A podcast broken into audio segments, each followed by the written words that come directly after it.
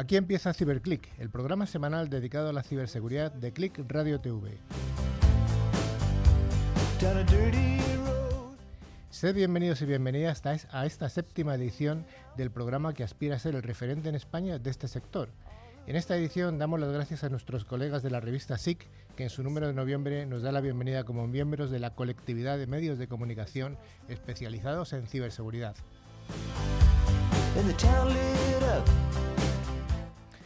Un programa realizado por profesionales de la seguridad informática, que es una de las áreas de las tecnologías de la información y de Internet de mayor crecimiento y de mayor demanda de expertos.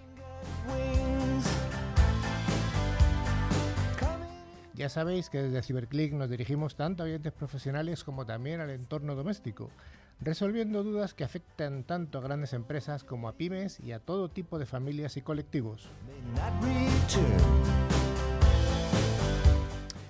A lo largo de la siguiente hora vamos a acompañaros con noticias, con consejos para el hogar y una entrevista con un profesional de gran valor en el sector.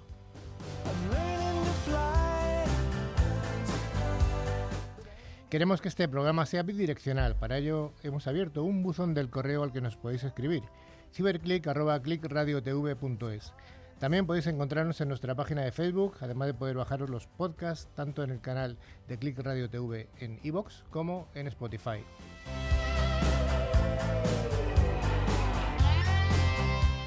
Hoy estamos aquí en los micrófonos Javier Soria, Miguel Alcolea, Rafa Tortajada y el que habla, Carlos Lillo.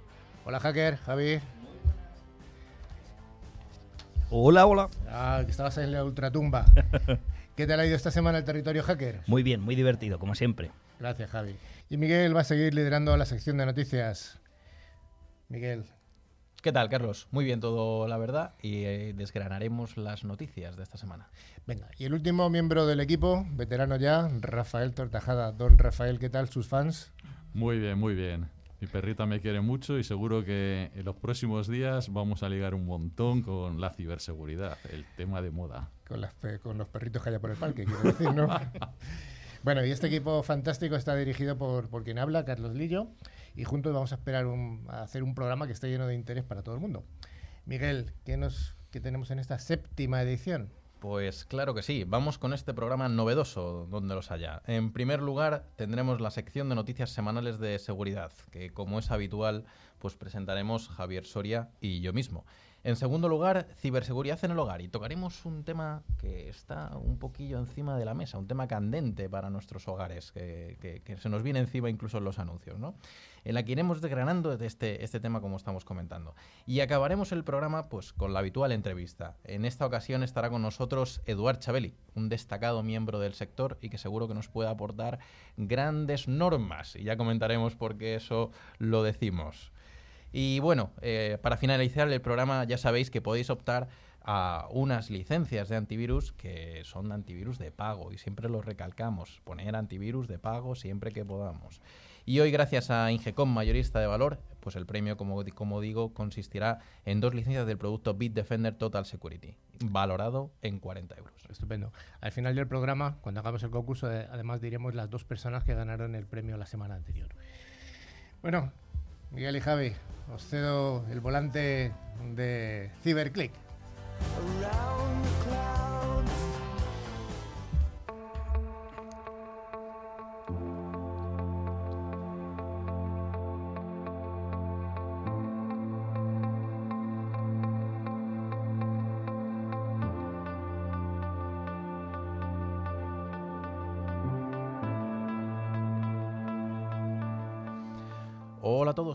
Comenzamos esta sección de noticias recientes de ciberseguridad.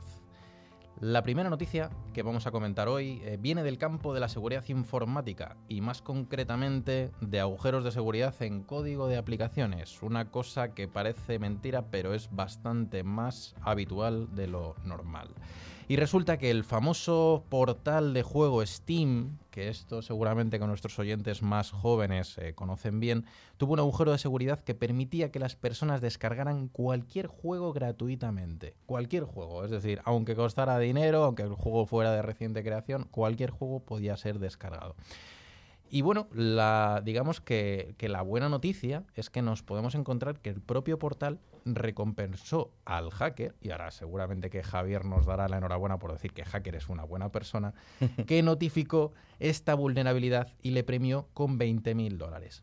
Javier, cuéntanos eh, más del agujero de, seguridad y luego entraremos un poco a comentar cómo es esto de que eh, a los hackers se les pague dinero. ¿Es algo habitual o es algo novedoso en este sentido? Oh, bueno, eh, lo primero que este fallo de seguridad llevaba mm, abierto mucho tiempo y no solo en Steam, sino en muchos otros sitios.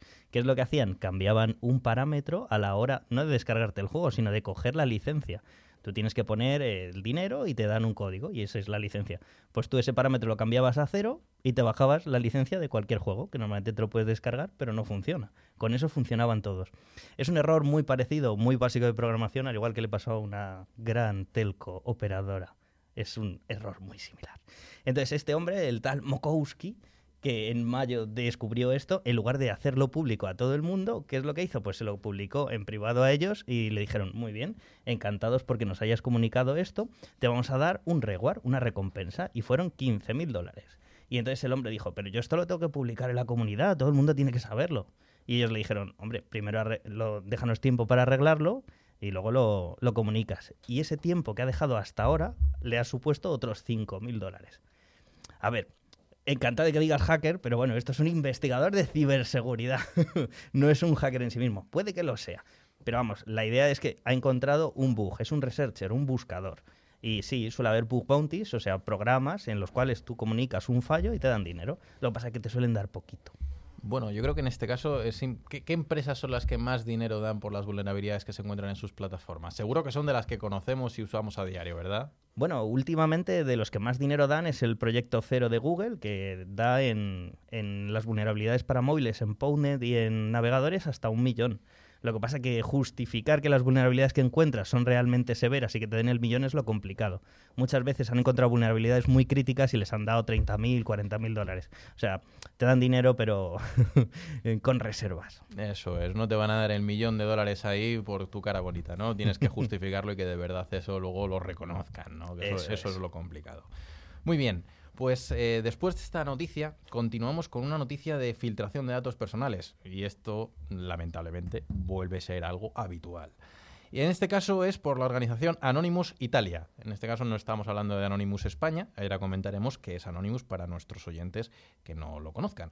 Y es que esta división de la organización habría filtrado datos de empleados de la policía y los ministerios de Italia.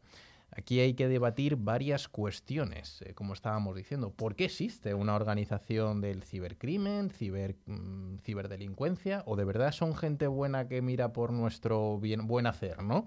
¿Y, por qué usan siempre el símil, no? Porque usan esas famosas máscaras de la película V de Vendetta, ¿no? Y no usan las de la casa de papel, ¿no? Las de Dalí. Podría ser la pregunta, ¿no?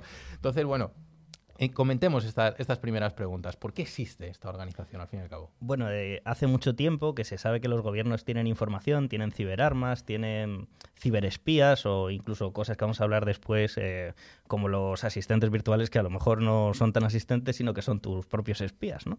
Entonces la cuestión es, se generó un movimiento de hacktivistas, es decir, personas que están un poco hartas de que les controlen les manipulen, y se formaron pues, unos grupos para intentar cambiar algo de una manera un poco idílica. Lo que pasa es que ese tipo de personas que intentaban hacer el bien, pues como no se sabe quién son, han acabado haciendo el mal, otros grupos dicen que son de ellos, no lo son.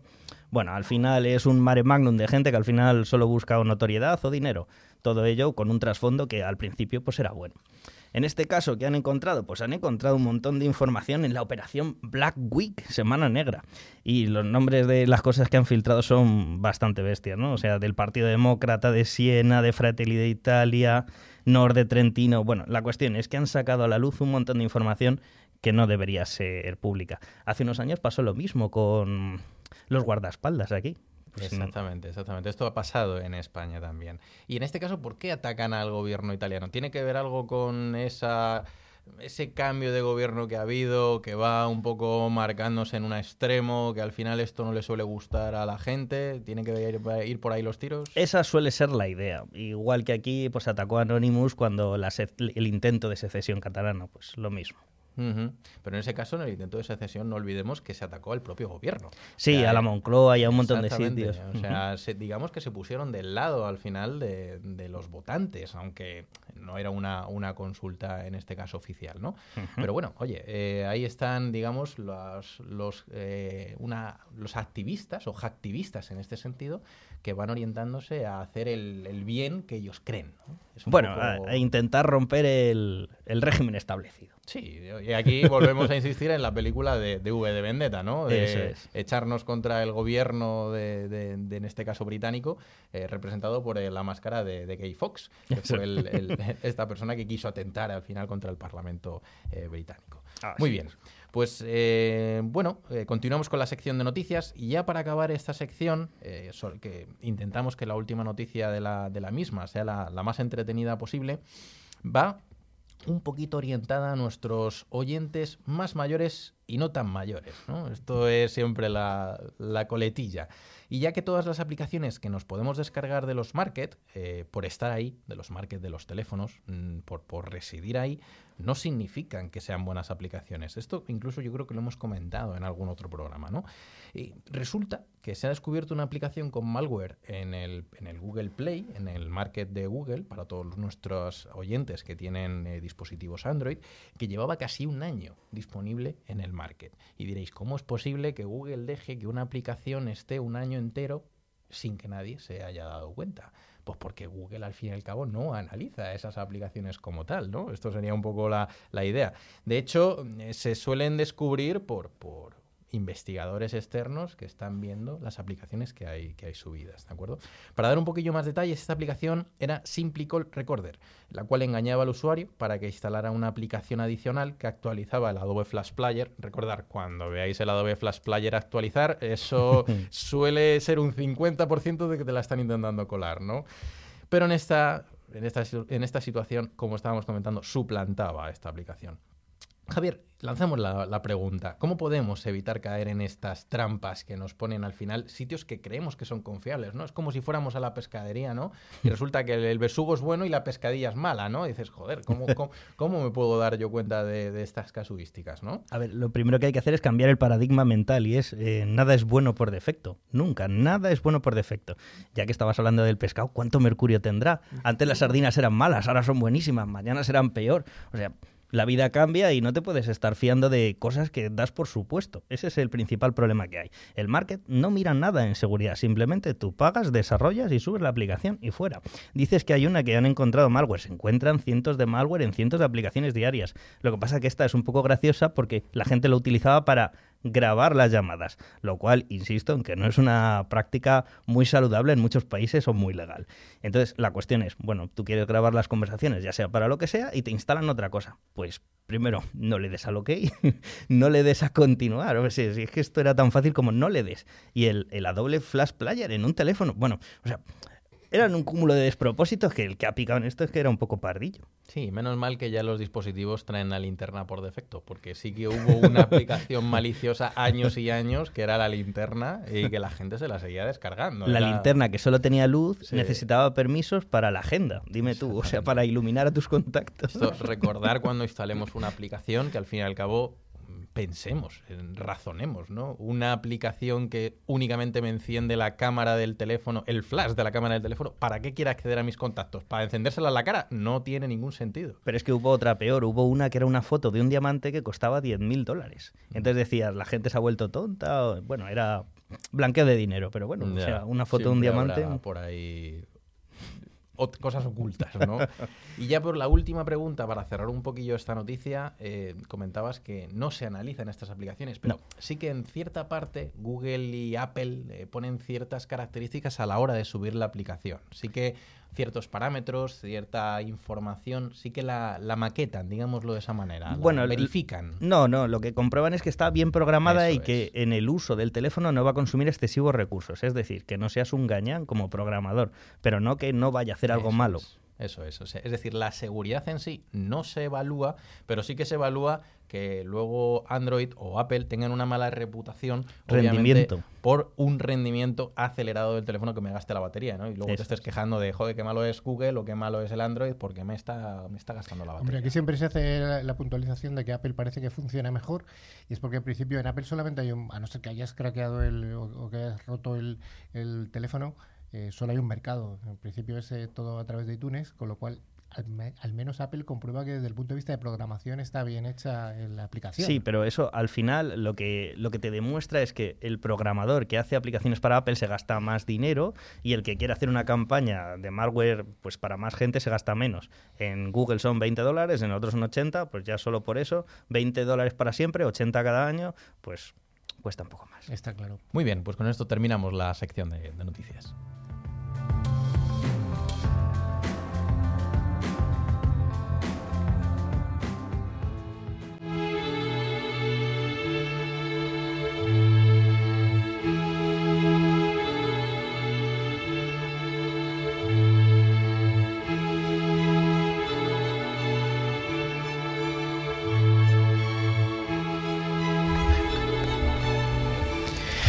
Continuamos con ciberseguridad en el hogar, la más que interesante sección de consejos para las familias, para los hogares y para todo tipo de colectivos.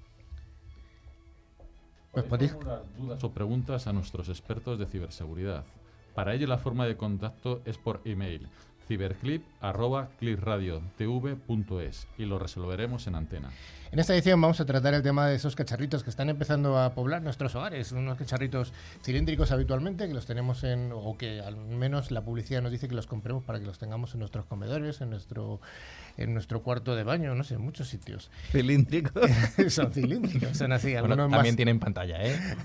También hay algunos más bajitos y algunos más altos.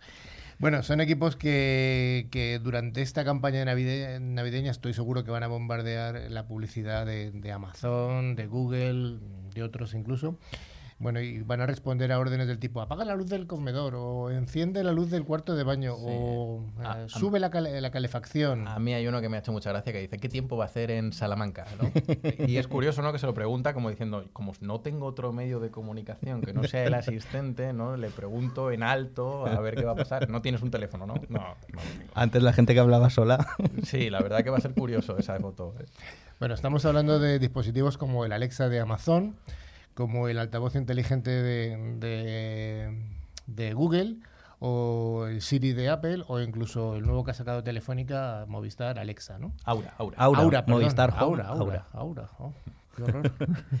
Hay más, es tienes, eh, tienes también Microsoft, tienes, bueno, cada vez yo creo que eh, Samsung ha sacado el, el suyo, cada vez hay más cacharros y cada fabricante tiene, quiere tener su control y quiere tener su propio equipo ahí para... Sí, yo creo que aquí en España lo que más nos están llegando sobre todo es Amazon y Movistar. Yo creo que son en campañas publicitarias los dos que se han gastado eh, más dinero o han Se han invertido gastado más. más. Lo que pasa es que el primero que surgió hace ya tiempo es Siri, Sí. que era solamente sobre el iPhone. Eso es. pero es al final la misma tecnología. Claro, al final es la interconectividad y el rendimiento que te produce. La idea de esto es estar haciendo algo con las manos y que tú puedas hablar, ¿no? En este caso el de Movistar, pues le dices, grábame la tele, enciende la tele, apaga la tele. O sea, son cosas... Ahí se aprovecha obviamente que si tú tienes el Movistar TV, eh, pues obviamente, o el Movistar Plus, tú puedes lanzar órdenes sobre, sobre el equipamiento de televisión, cosa Claro. que no podrías hacer si fueras el de Amazon. El Amazon no le, no le puedes decir a Movistar, oye, añádeme este pedido a la, a la lista de la compra de Amazon. No, porque obviamente no tienen ese tipo de conexiones. Rafa, momento. ¿tus hijos te han pedido algún dispositivo de estos para las Navidades, para los Reyes Magos? O... No, no, esto todavía no. Eh, se ríen mucho cuando voy en el coche y digo, ok Google, y para llamar a cualquier persona, pero aparte de eso, no. Pero vamos, eh, a mí lo que me parece es que, ¿qué hay detrás? Pues, ¿Acaso nos leemos todo lo que es eh, los contratos de, que vienen eh, asociados a estos dispositivos? eh, o incluso, no sé, a Google. ¿Y qué es lo que hacen con los datos? ¿Cuándo los borran? ¿Los borran realmente? Eh, ¿Venden nuestros datos? No sé, me parece un poquito... El no otro sé. día estábamos, estaba yo en, en mi trabajo, tengo un compañero que se llama como yo, se llama Carlos, un saludo Carlos, y Carlos había comprado un, un dispositivo de estos de Amazon, el más baratito, ¿no? El, el Alexa este, uno que ha estado de promoción hace unas semanas. Y, y le pregunté que para qué se lo había comprado, y dice, pues para probarlo.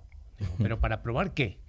Dice, pues es sencillo, lo voy a dejar enchufado en el salón y voy a empezar a decir, a hablar con mi mujer de quiero, pues, pues estoy mirando un Lexus sin activar la, sin activarlo, para ver si dentro de unos días empiezo a recibir correos de con publicidad de Lexus, ¿no? No le he preguntado por el resultado, pero yo creo que va a ser muy interesante. Hombre, si, si te lees eh, los disclaimers, que es lo que decía Rafa, incluso de las teles, sin que sean asistentes virtuales, Samsung, LG, Panasonic, cualquiera, que ahora te ponen 500 hojas de disclaimer, que manda huevos, ¿para qué? Pues al final, eh, sobre las 300, 400 hojas de algunos, pues acabas viendo que dicen que recogen todo lo que tú hablas cerca de las televisiones y de los asistentes virtuales como medio de marketing, propaganda, para ver qué te interesa y luego proporcionarte información. Es curioso, ¿no? ¿Os habéis dado cuenta que las teles ya no se pueden apagar, que los dispositivos siempre se quedan en stand-by? ¿Qué están haciendo? Están espiándonos. bueno, aparte de que nos espíen o no estos, estos tipos de dispositivos o las televisiones, no nos olvidemos que llevamos en el bolsillo un dispositivo que es hiperpotente, que es un teléfono móvil, un smartphone, y este nos está espiando, no nos, no nos está espiando, hay mucha... Constantemente, además, si te has dado cuenta, ¿quién apaga el móvil ahora? O sea, primero era que mm, todos los recorridos que hacíamos por las torretas los iban acumulando. Después las wifi, ahora la combinación de ambos. Ahora el, el micrófono está siempre activado aunque apagues el teléfono. Bueno, pero esto no es nada nuevo. Esto es un fallo que se descubrió en 1980 y tanto con la mafia calabresa. Bueno, en fin. Descubrieron dónde iban a entregar la droga y los mafiosos tenían los teléfonos apagados, pero activaron el micrófono en remoto y descubrieron dónde estaban, qué iban a hacer Sí, siempre sale en las películas lo típico de quitar la batería del teléfono móvil, ¿no? cuando no queremos que nos localicen. Y lo pisan siempre, lo pisan y lo tiran a un río. Ahora, pero es porque no tienen un iPhone, que el iPhone no podrían hacerlo. Bueno, pero la cuestión es que aunque quites la batería con los condensadores, pues tienes unos minutillos que también estás vendido, o sea, es, es complicado. Ahora los nuevos no tienen, no puedes quitarle la batería. Claro, esa es la problemática. Nos espían y saben casi todo lo que hacemos nos espían, pero no solo nos escuchan, sino que el problema es que sobre todo los móviles saben dónde estamos y en función de eso, bueno, pues luego se pueden vender esos datos en principio con, carácter eh, propagandístico o de, o de publicidad, pero evidentemente puede haber otros malos usos ¿no? de, esa información. Claro, o sea, tú por ejemplo pones siete cosas que sabe Google de ti y una es por dónde pasas constantemente. Yo hice la prueba un día, apagué el teléfono y sabía por dónde había pasado. Yo no sé si porque la situación siempre hace lo mismo o parecido, pero el ratio de proximidad, de precisión era distinto quitas el, el wifi y la precisión es menor, quitas los datos, es menor, pero sigues sabiendo a dónde vas. Es muy curioso. La semana pasada, creo que fue la semana pasada, estuvimos en un evento de Telefónica que, y en ese un evento de seguridad telefónica y en ese evento hablaba Chema Alonso, que es el señor este que lleva gorrito, que es un, un alto directivo de Telefónica a fecha de hoy. Y él explicaba un poco cómo era el funcionamiento de, de los datos recogidos por un dispositivo normal, un dispositivo que con un móvil, un iPhone o, un Android, simplemente por el hecho de moverte con él, ¿no? Y estaba hablando de, Cambridge Analytics, la empresa esta que había que había generado tanto revuelo, ¿no?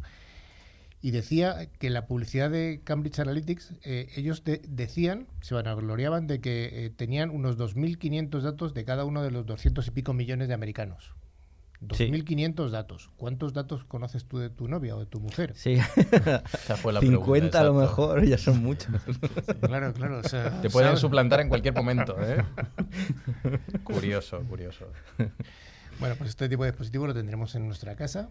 Bueno, ya, los, tiene mucha gente. Sí, la cuestión de esto, mm, el, el, peligro de la interconexión con lo que nos viene ahora, que es el mundo IoT, donde todos los enchufes van a estar conectados a la wifi, a tu televisión, tú hablas cerca de la tele o cerca de tu teléfono y ya tienes todo ese ecosistema que sabe qué es lo que quieres. Es lo que tú decías del coche, pero en cualquier ambiente. Vas a estar en el trabajo o vas a estar compitiendo en una infidelidad y de repente te va, te va a poner publicidad de esa persona. Es a, mí, a mí sí que me ha pasado ahora de... ¿Te ha pasado no? ¿De la infidelidad? No. Me ha pasado de estar buscando alguna cosa que me pide la suegra, de decir, oye, mírame a ver si hay frigoríficos de esto. Y sí que es cierto que luego tengo tres días con los frigoríficos ahí en todas las páginas de información que me meto. Y dices tú, madre mía, esto de verdad que, ojo. Pero tú fíjate lo curioso, yo en casa pues tengo un perro, ¿no? Y de vez en cuando busco juguetes para el perro. Cuando voy al trabajo a veces me sale la publicidad de los juguetes del perro. Sí, sí, es al final. El propio trabajo, las propias cuentas, sí, curioso. Rafa, cuéntanos alguna de las tuyas.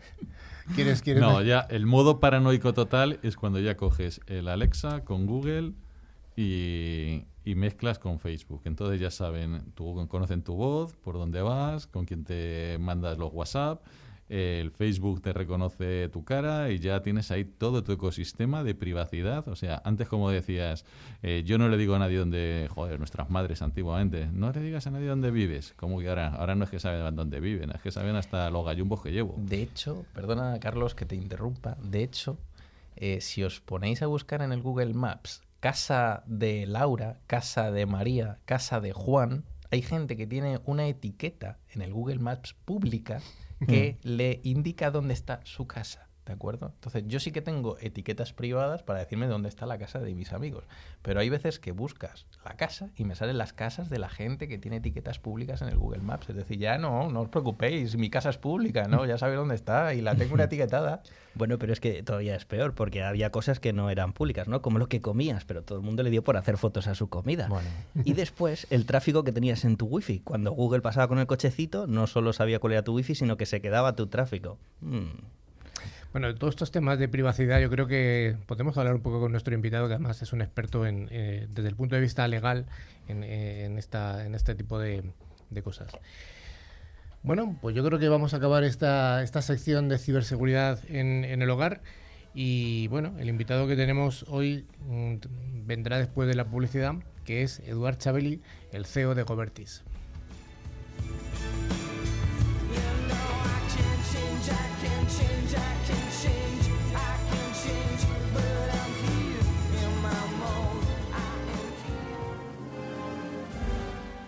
¿Se siente observado? Contramedidas electrónicas, barridos ambientales, detección de micrófonos y cámaras ocultas. En Aperton nos ocupamos de su caso. Contacte con nosotros en el teléfono 609 75 0186. Aperton. Agua Sierra Cazorla ha desarrollado una familia de bebidas funcionales con base de agua mineral natural e ingredientes naturales que ayudan a cuidarse de una forma sana, como Evo, la isotónica light de agua mineral natural Sierra Cazorla. Tiene menos calorías que otras bebidas isotónicas. No existe otra igual. El secreto es que está elaborado con agua mineral Sierra Cazorla. Pruébala. Agua mineral Sierra Cazorla y Evo. Porque quieres lo mejor para ti y para los tuyos. Escucha nuestros programas en tu PC, tablet o teléfono móvil. clickradiotv.es, la radio que engancha.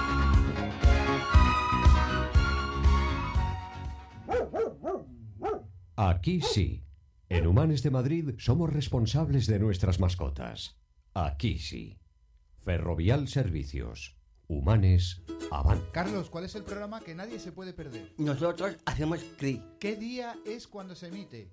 Los viernes. ¿Y la hora? Eh, 12 a 1. Pues ahí estamos. Pues sí.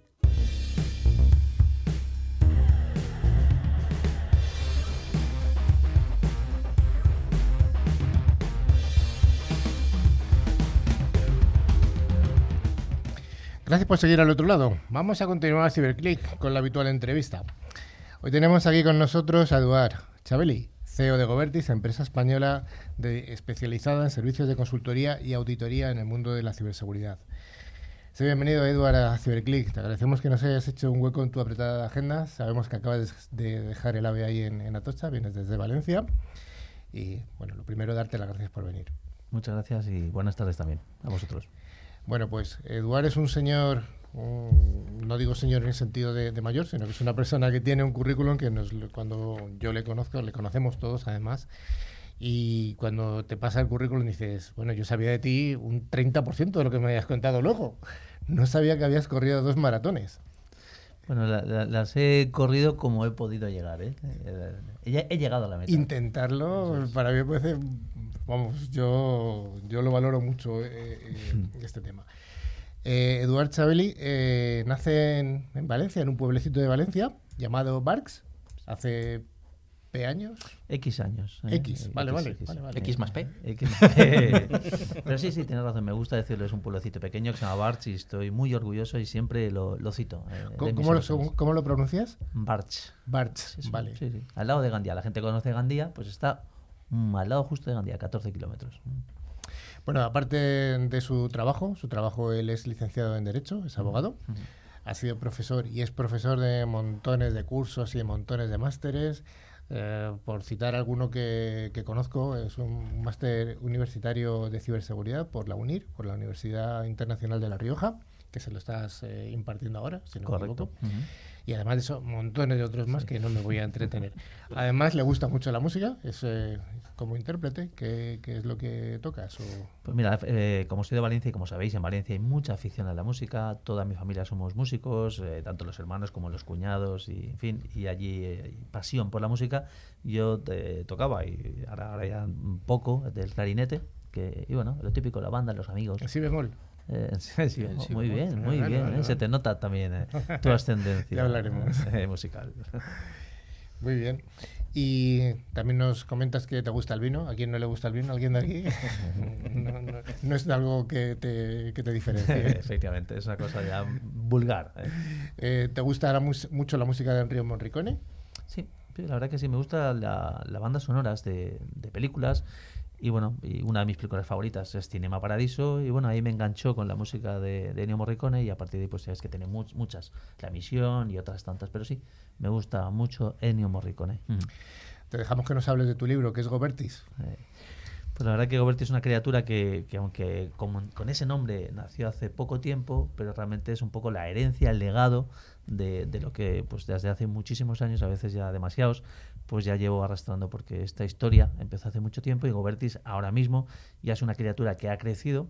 Eh, tenemos, pues, eh, aparte de, nuestra propia trayectoria, y como bien decías, nos dedicamos a la consultoría normativa y de seguridad, pues eh, aparte tenemos, vamos de la mano de Telefónica en grandes proyectos y bueno, pues siempre al lado de Telefónica pues es una cosa que está muy bien, ¿no? Porque yo siempre digo que éramos como el, el guapo del pueblo, que no le invitaban a ciertas fiestas y ahora pues nos invitan a las fiestas eh, de la mano de Telefónica y, y, bueno, juntos hacemos un gran equipo en todo lo relativo a consultoría normativa y seguridad. Tenemos que hablar de qué es la, todo esto de consultoría de seguridad. Lo primero, la primera pregunta sería la evidente. ¿Qué hace un abogado en un mundo de ingenieros? Pues la verdad es que me suena a una, a una, a una canción de Barning que hizo famoso Loquilla, ¿no? Que hace una chica como tú en un sitio como este, ¿no? Eh, Pero efectivamente, pues yo te diría que empecé primero, eh, fui pasante de, de- de una abogada colombiana que se dedicaba a temas, pues, eh, de, de- derecho penal y tema de narcotráfico, cosas más, más eh, sombrías o más eh, oscuras. ¿eh? Sí, también divert- divertidas también. Y bueno, lo típico al principio pues llevas temas de amigos, alcoholemia, que es una separación, tal, pero me empezó a aburrir. La verdad es que el año noventa y tantos ya, llevaba unos pocos años ya dedicado a esto y dije, esto me aburre. Y el derecho informático es algo muy creativo, yo soy muy creativo como músico, como, como artista, y empecé a hacer el doctorado y había un curso que se llamaba La prueba por soportes informáticos. Hablamos del año 97, 98 y ya empecé a engancharme en esos temas. Y en el año 99 apareció la LOPD, la Ley Orgánica de Protección de Datos, y me enamoré. Ya hasta hoy. Ya hasta hoy ha sido ya... O sea, eres una persona enamorada de una ley. Sí, ya suena un poco raro. Sí, sí, suena raro, es raro. Justo le han dado en el hito y le han sacado una nueva, ¿no? Al final. Pero, pero eso- pero no hay infidelidad, es, es la criatura. Es- yo creo que es nuestra criatura. Es- Para todos nuestros oyentes es el nuevo reglamento de protección de datos, que les sonará seguro porque el bombardeo masivo que nos hicieron al correo electrónico. y una nueva ley, y una nueva LOPD que va a ser consecuencia de eso. O sea que tenemos una nueva criatura que en breve va a ver la luz. Bueno, porque esto de la protección de datos y la compliance de, de las TI, de las tecnologías de la información, ha cambiado tanto desde entonces? Pues sí, la verdad que sí, desde que yo me dedico a esto, la verdad que al principio eh, era, mm, primero, éramos poca gente la que nos dedicábamos en el año 99 a estos temas, éramos pocos abogados. De hecho, la gente me miraba mal, me miraba, decía, pues, ¿qué te dedicas tú? no? Claro, el resto pues se dedicaban a temas normales, eh, abogados pues, de hecho civil, penal, laboral, y, aquello era como mm, más básico, pero poco a poco el derecho informático y, la, por ejemplo, la protección de datos ha ido evolucionando. Y ha ido evolucionando porque al principio tampoco la gente, los usuarios, las personas, tampoco conocían muy bien de qué iba esto. Y la gente ya va conociendo de qué va esto y esto va progresando. Y también las tecnologías. Pensad un ejemplo muy simple. Pensad que en el año 99 no existía el Big Data, no existía la, tecnología IoT que habéis comentado antes, eh, tecnología RFID, el blockchain y todo eso. Y claro, todo eso son necesidades que han ido haciendo que la, el derecho siempre va después de los hechos. Como cambian los hechos, como cambia la realidad, la tecnología, pues cada vez hay nuevas necesidades y ha cambiado muchísimo la regulación de la protección de datos. Tú, eh, habitualmente, ¿cómo estás hablando? ¿En lenguaje legal o en lenguaje técnico? Porque tienes ahí una mezcla, un batiburrillo. Pues es buena pregunta porque realmente al final eh, a mí me gusta hablar, adecuar el lenguaje al interlocutor. Si tú hablas con una persona que no sabe de esta materia, pues intentas bajar un poco el nivel y no hablar de forma técnica. Me gusta hablar normal. ¿eh? Pero es verdad que eh, cuando hablo, con, si hablo con un secretario de un ayuntamiento, pues le hablas también con su lenguaje. Porque si hablas con un CISO, si hablas con un CISO de una multinacional, pues tienes que también eh, sacar algunos palabras, ¿eh? que digo yo, eh, técnicos, ¿no? Y de hecho mis hijas a veces cuando hablo, con, cuando me, escuchan por el teleceno, eh, voy con las manos libres, dicen, papá, CISA, CISM, IP, LAN, ¿qué, qué- eso qué es? Esas, esas palabras que utilizas, pero efectivamente yo intento ajustar el lenguaje a, a las personas. Lo primero que habría que recomendar a tus hijas es que escuchen Cyberclick. Entonces aquí esto va a ser ya la bomba. Yo creo que lo han escuchado alguna vez porque al, al ponerlo seguro que, Sí. que, claro, acaban escuchándolo. ¿eh? Bueno, oye, hablando de hijos, ¿cómo está la educación universitaria mm, en Derecho en cuanto a temas de ciberseguridad en España? Pues eh, la verdad es que es pobre. Y es pobre por, por varios motivos. En primer lugar, porque yo creo que es la, la educación reglada, la educación universitaria, eh, nunca ha tenido ninguna asignatura eh, troncal eh, que sea de esta materia. Pero es que además hay otro elemento que me extraña muchísimo, que mm, una cosa es que los abogados históricamente hayamos sido bastante mm, poco tecnológicos. O sea, los abogados no somos tecnológicos. ¿eh? Eso nunca lo hemos sido. Yo soy una rara avis, somos una rara avis los que nos dedicamos a esto. Pero lo que me extraña más aún es que encima tampoco las nuevas generaciones tampoco lo son. Entonces, ¿qué pasa? Que tenemos unos planes de estudios que nunca han contemplado esto y tampoco, y de encima tenemos que el substrato del alumnado tampoco es tecnológico. Y entonces, ¿qué es lo que pasa? Al final acabas la carrera, sí que suele haber alguna optativa que puedes coger y al final todo queda para después. Estudios, másters, eh, estudios de posgrado, con lo cual mm, no hay gran oferta, eh, no hay una muy buena oferta en esta, en esta Yo creo que es posible que la, la vieja separación que ha habido en España clásica entre alumnos de letras y alumnos de ciencias hace que mentalmente los alumnos de letras como que rechacen las ciencias y al revés. ¿no? Entonces yo creo que eso Correcto. no es... Sí, eh, también es interesante que hablas desde el punto de vista de la carrera de Derecho, pero aquí recordamos que la gente, o la gran mayoría de gente que se dedica en este momento a todo lo que es tema normativos, son ingenieros, ¿no? Entonces, eh, ca- también cambiemos un poco la tortilla, ¿no? Eh, ¿Por qué en las carreras técnicas no se da esa pincelada o ese, o ese camino hacia carreras eh, de derecho o de derecho normativo? Yo recuerdo en mi época universitaria que la única asignatura que tuve se llamaba normativa de las telecomunicaciones y ahí quedó. Y fue, era, pues, imaginaros la asignatura, cuando la veías ahí en el planning, decías tú, vaya rollo, y en efecto era un auténtico rollo. Pero bueno, no, no, no aprendíamos nada más allá de lo que eran cuatro eh, normas básicas. Estoy de acuerdo contigo, Miguel, totalmente. Fijaros, de hecho, os voy a hacer una pequeña confesión. En el año 2002, por ahí, eh, tuve una iniciativa muy bonita en Valencia. Eh, yo daba clase en la Universidad Literaria, también me buscaron en el Poli, e intenté acercar a la Universidad Politécnica con la literaria y hacer un máster conjunto. La cosa acabó mal. O sea, intenté acercar ambos mundos, pero efectivamente, como bien dices, estamos condenados a entendernos. De hecho, en nuestra empresa, en Gobertis, eh, la mitad, eh, si no 60-40 o tal, son abogados e informáticos, bueno, informáticos eh, técnicos, ya sabéis, telecos, informáticos, etc. Sí, desde luego tu empresa es un claro ejemplo de, de ese maridaje entre los, los dos mundos. Es, es, como tú decías, una rara avis también, ¿no? En empresas privadas el departamento legal debería influir en el CISO. El CISO, lo hemos dicho ya muchas veces, es el responsable de seguridad de la información en una organización. ¿Debería influir? Pues eh, realmente si por influir entendemos asesorar, desde luego, es decir, al final eh, eh, tiene que existir ese maridaje del que hablábamos, debe existir ese entendimiento y efectivamente, sin perjuicio de que el CISO, sin perjuicio de que el CISO, como bien comentaba Miguel, la gente a nivel técnico tiene que tener conocimientos legales y desde luego que el CISO eh, tiene que tener cumplimiento, eh, eh, conocimientos legales porque, porque lo que es la seguridad, la, seguridad eh, de- también está enraizada en normas y el CISO tiene que tener una capa de conocimiento legal. Pero además de la capa que tenga el CISO, debe apoyarse en, eh, en lo que es el departamento legal. Entonces, si hablamos de influir por asesorar, desde luego que sí. Muy bien, Eduard. Eh, continuamos con el tema este que hemos introducido un poquillo antes, una de las preguntas que era el tema del nuevo reglamento europeo, del, RGPD. ¿Qué opinión al final te merece esta nueva normativa de carácter europeo que parece que nos viene a ayudar a los ciudadanos, ¿no? ¿En ese sentido de verdad nos viene a ayudar o nos viene a, a hacer la puñeta? A ver, yo sinceramente creo que era necesario. Y era necesario porque pensad que hemos convivido con una norma anterior, que era la Directiva 9546, una norma, una directiva europea que nos ha llevado muchos años. Estamos hablando de, para que una directiva haya, haya estado vigente más de 20 años, pues ya, ya le tocaba cambiar. ¿Y por qué le tocaba cambiar?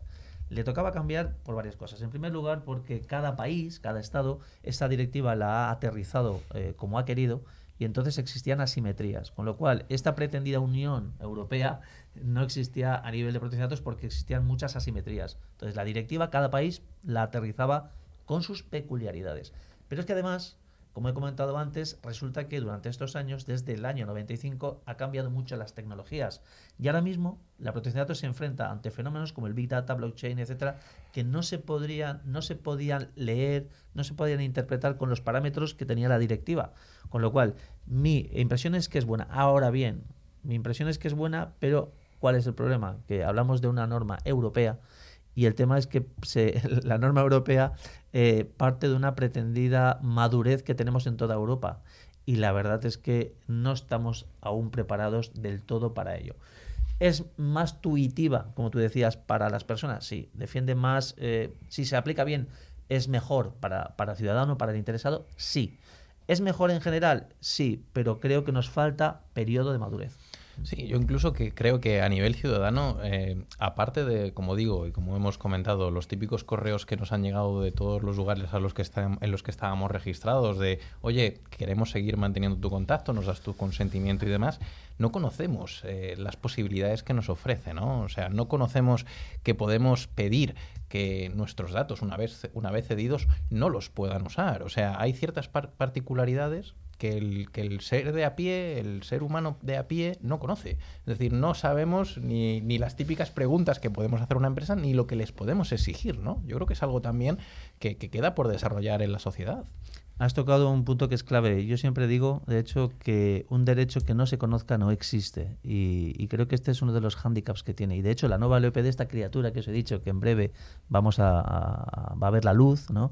Esta nueva criatura eh, ha introducido como novedad recientemente igual que existe en la educación de, los niños ya una educación en otros ámbitos, igual que incluso vienen y nos dicen educación vial, la educación a nivel de privacidad. Con lo cual, efectivamente, ¿de qué sirve un derecho si no sabes que lo tienes? Para nada, porque no vas a poder ejercitarlo. Oye, una de las novedades que, nos ha, que ha incluido el Reglamento General de Protección de Datos de la Unión Europea es la figura del DPO, el oficial de protección de datos. ¿Qué perfil crees que tiene que tener este, personaje? ¿Este personaje legal, técnico, una mezcla de las dos? Pues mm, eh, si realmente nos vamos al texto del, reglamento, eh, parece que es un guiño. El texto del reglamento es un guiño para eh, porque habla de que tiene que tener conocimientos jurídicos, ¿no? Pero realmente no eso significa que tenga que ser abogado. Eso no lo dice el reglamento. Es decir, algunos abogados pueden interpretarlo para su interés, diciendo que tiene que ser abogado, pero no es así. El DPD o el DPO, el delegado de protección de datos o el Data Protection Officer, a la agencia le gusta que le llamemos DPD en, castellano, ¿eh? le gusta de jamón serrano. ¿no? Pues el, eh, el, DPD realmente tiene que ser una persona que tenga conocimientos eh, en protección de datos, que tenga conocimientos jurídicos, pero no hace falta que sea abogado. Yo conozco muchos técnicos que han hecho estudios y que han tenido práctica en esta materia y los conozco en Gobertis y en muchas empresas y en muchos clientes y la verdad es que creo que no hace falta que sea abogado. Eso sí, si es un técnico, tiene que tener conocimientos eh, normativos y conocimientos jurídicos en la materia. Sí, en ese sentido yo creo que las, las empresas eh, están intentando escurrir el bulto en muchas ocasiones, ¿no? Es, oye, necesito un DPD, no lo necesito, no está claro tampoco, hmm. lo externalizo para quitarme el marrón, o sea, al final, o a dedo viene del jefe de la empresa, tú vas a ser el, el DPO, ¿no? Al final ahí hay una serie de dudas que, que, nos encontramos en todas las empresas, incluso en las pequeñas empresas. No nos olvidemos que no por ser una empresa de un trabajador, si tú gestionas datos personales, te tienes que, tienes que tener obviamente una serie de, protecciones y una serie de normativas bien cumplidas. Es así, realmente, efectivamente, hay unos supuestos en los que es obligatorio claramente nombrar un DPD. Por ejemplo, la administración pública está obligada sí o sí, porque lo dice claramente el reglamento. Después ya, obviamente, grandes empresas o un hospital, tal. pero efectivamente hay una, una zona gris y la gente, una cosa que a mí me sorprendió al principio del reglamento es que eh, recibíamos muchas peticiones de informe para que le dijéramos al cliente que no estaba obligado a nombrar un DPD. Y- y- y- y, o sea, para que dijéramos, bueno, esto es gris, cla- es gris clarito tirando a blanco. Yo al final le decía al cliente, cambia el chip. Tío, cambia el chip, porque realmente planteate si lo que te interesa realmente es tener un DPD. ¿Por qué no lo veas como una obligación, sino como una conveniencia? ¿Por qué? Porque el DPD realmente es un garante de la privacidad. Entonces, si al final enlazas con las sanciones que son brutales, pues al final, eh, y no solo con las sanciones económicas, con el tema reputacional, pues hombre, pues al final igual te conviene, aunque no estés, eh, aunque no esté claro que estés obligado, pero efectivamente la gente está racaneando los supuestos de DPD. Sí, no, no olvidemos aquí el, último apunte en esta, en esta parte, que la Agencia de Protección de Datos, eh, cuando, cuando alguien denuncia a una empresa ante la Agencia de Protección de Datos, la agencia tiene el contacto de este DPD para ponerse en contacto con, con esta empresa, ¿de acuerdo? Entonces, al final, es una figura representativa dentro de, dentro de ese mundo. De, de hecho, lo que has dicho es muy interesante, porque fíjate que si alguien denuncia a una empresa la, y esa empresa tiene un DPD, efectivamente la agencia va a poner en contacto al cabreado, porque no nos, no nos engañemos, protección de datos es persona cabreada. Y el cabreado lo que hace es que dispara con lo que tiene a mano. Y en este caso tiene a mano la protección de datos. ¿Qué pasa? Que la agencia le pone en contacto con el DPD y el DPD va a poder gestionar la reclamación y si es bueno y si lo hace bien, le va a poder evitar una sanción a la empresa. Con lo cual va a poder gestionar, va a, medi- a mediar en esa reclamación. Eh, Eduard, como sabes, en todos los programas empezamos con las noticias de ciberseguridad. En casi todos hay brechas de seguridad. En casi todos los programas que hemos visto, desde grandes empresas, em, empresas no tan grandes, han tenido una brecha en la cual se han sacado datos fuera de, pues, de que tienes que cumplir el GDPR. Esto, eh, ¿cómo puede afectar a una empresa? Porque está, antes has comentado que las sanciones son duras, y de verdad son duras. Eh, ¿Hasta dónde pueden llegar eh, a ponerte una multa a una empresa que tenga una, un, un en, su, en, su, en sus datos? Pues eh, aquí hay un cambio muy importante efectivamente con el reglamento y efectivamente es uno de los cambios que yo decía que tienen que ver con un cambio eh, que viene desde el norte y que aquí nos va a costar culturalmente de aceptar. Y es lo siguiente, poco para que la gente lo entienda. Antes, cuando había una incidencia de seguridad eh, que afectaba a datos personales, la cosa se lavaba, los trapos sucios se lavaban y que no se aireasen. Y era un poco la filosofía, que no se entere nadie. ¿Qué, qué es lo que hace el reglamento europeo? El reglamento europeo dice, cuando haya un incidente de seguridad hay que calibrarlo, hay que hacer un triaje y si realmente tiene o puede tener una repercusión importante en los datos personales, va a haber que realizar una o dos cosas según el caso. Una, va a haber que notificar esa incidencia de seguridad, esa brecha de seguridad a la Agencia de Protección de Datos. Con lo cual, fijaros el símil. Es como si yo me salto un semáforo en rojo en un polígono industrial un día, un, un- un domingo a las 2 de la mañana y resulta que tengo que parar el coche y como pasaba una persona por ahí que no la ha atropellado ni nada, cojo el teléfono, aviso a la policía y le digo a la policía que me he saltado semáforo. Eso, la verdad es que nos cuesta un poco de- en nuestra cultura de, de entender, porque no, me- no- nadie me ha denunciado. Soy yo el que tengo que decir, me he saltado el semáforo. Pero es que además, en algunos supuestos, eh, cuando realmente sean unos supuestos un poco más graves, incluso hay que notificar a las propias personas, hay que decirle a los interesados, a los clientes, señores, hemos tenido un problema de seguridad. Y obviamente eso pues no encaja mucho con nuestra cultura española. Creo que poco a poco irá encajando. Aquel supuesto, por ejemplo, pasó en Telefónica y creo que fue un primer supuesto en el que, un primer caso muy sonado, en el que la verdad es que se dio, se, se dio difusión y creo que se hizo bien, sinceramente. Bueno, Eduard, ¿qué está sonando de fondo? ¿Lo, lo reconoces? Sí, sí, la verdad que me pone los, lo- los pelos de punta. Sí, es el sitio de mi recreo de, de Antonio Vega y es una, una pasada, la verdad. Es el temazo que nos ha elegido eh, Eduard para hoy. Y vamos con el sitio de mi recreo de Antonio Vega. Se divisan infinitos campos donde se creó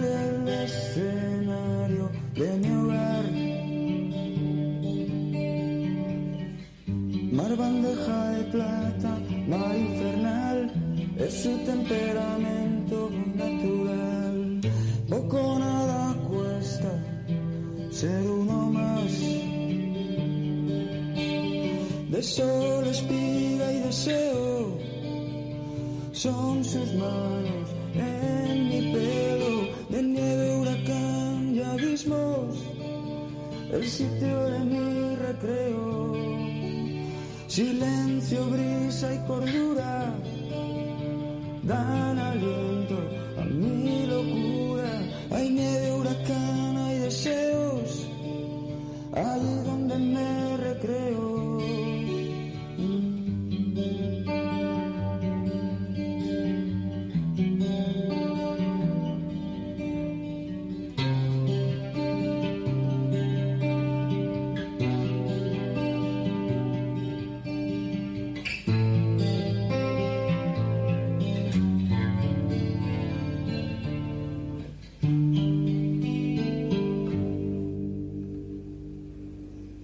estamos llegando ya al final del, del programa. Muchas gracias, Eduard, por haber venido aquí.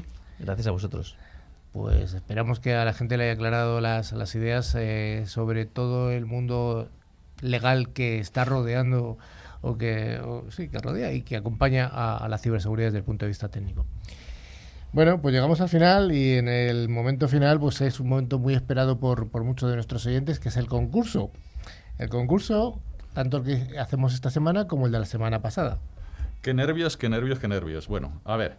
Eh, vamos a decir las personas ganadoras del premio de la semana pasada, que recordemos, era eh, saber eh, dónde nació y qué estudió Alex López. Bueno, pues los ganadores que han acertado, que Alex la- nació en Barcelona y que estudió Teleco en la UPC, en la Universidad Politécnica de Cataluña, fueron Juan Carlos Ropero de Ávila y Javier Hernández de Madrid. Enhorabuena a los premiados. Bueno, y de nuevo, gracias a Engecom Mayorista de Valor, vamos a hacer el concurso esta semana. El, premio consistirá en dos licencias del producto Bitdefender Total Security, que es un gran premio, un, un antivirus de pago. Siempre hay que comprar antivirus de pago, nunca los gratuitos. Y este premio está valorado en 40 euros cada uno. Para concursar, es muy sencillo lo que tenéis que hacer: es enviar un correo electrónico a nuestro correo, que es ciberclick.clickradiotv.es, indicando nombre, dirección y teléfono de la persona que concursa. Y la pregunta es muy difícil, muy difícil. ¿Dónde nació Eduard? ¿Dónde nació Eduard? Lo hemos dicho varias veces, hasta hemos dicho que lo pronunciara él en, en valenciano. ¿Y cuál es su profesión? Esta sí que es fácil. ¿eh? Entonces, bueno, se hará un sorteo entre las personas que contesten correctamente a las dos preguntas. Aceptamos preguntas hasta el jueves 21 22. 22, 22 de Los dos octubre. patitos. Jueves 22 de octubre. Miguel, anda. Repite, porfa. Repito, repito. Pedimos la localidad natal de Eduard, aquellos que nos han escuchado esta que estaba a 14 kilómetros de Gandía, y su profesión. Enviar las respuestas a ciberclick.clickradiotv.es. Tenéis, como decíamos, hasta el jueves 22 de noviembre para concursar. Los regalos se envían por correo electrónico, así que es sencillito. Se admiten concursantes de cualquier país. Estimada audiencia, Ciberclick llega a su fin esta semana, la séptima edición. Esperamos que haya sido de vuestro interés. Os dejamos nuestro correo abierto y nuestro canal en Facebook, también en LinkedIn para cualquier duda, sugerencia o petición. Un abrazo a todos y a todas y hasta la siguiente edición de Ciberclick.